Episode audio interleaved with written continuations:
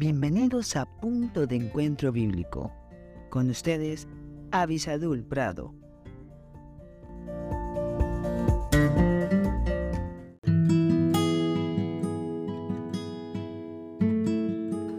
Hola, hola, qué bueno que estamos aquí juntos buscando la luz que viene desde la palabra de Dios a nuestras vidas.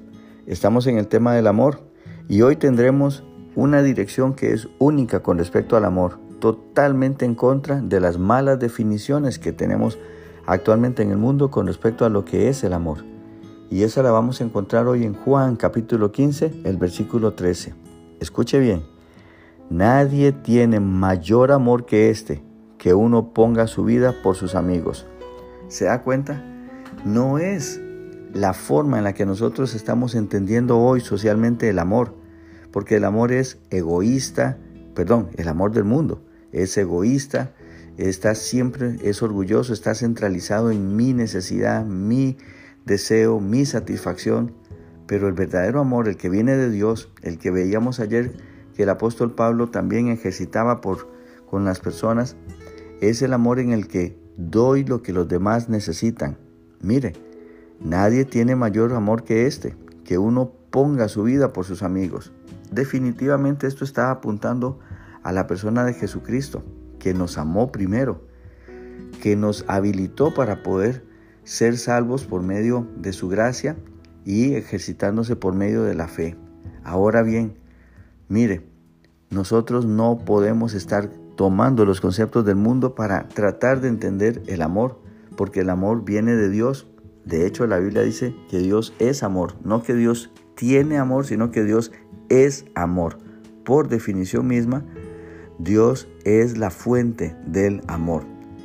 Y en este amor vemos nosotros aquí que es un amor que entrega, que pone a las demás personas por delante de sus propias necesidades.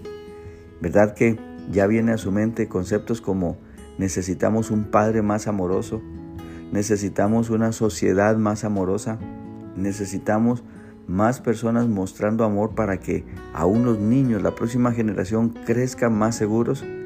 Claro que sí, claro que necesitamos más amor, porque la, el final de todo este pensamiento es que necesitamos más de Dios, porque Dios es amor. Espero con todas mis fuerzas y oro a Dios, le pido a Dios para que a través de estos pequeños devocionales se vayan levantando más personas, hombres y mujeres, que quieran primeramente venir a la presencia de Dios, ser salvos y luego entregar su vida para amar a un mundo que se pierde. Que Dios les bendiga muy ricamente.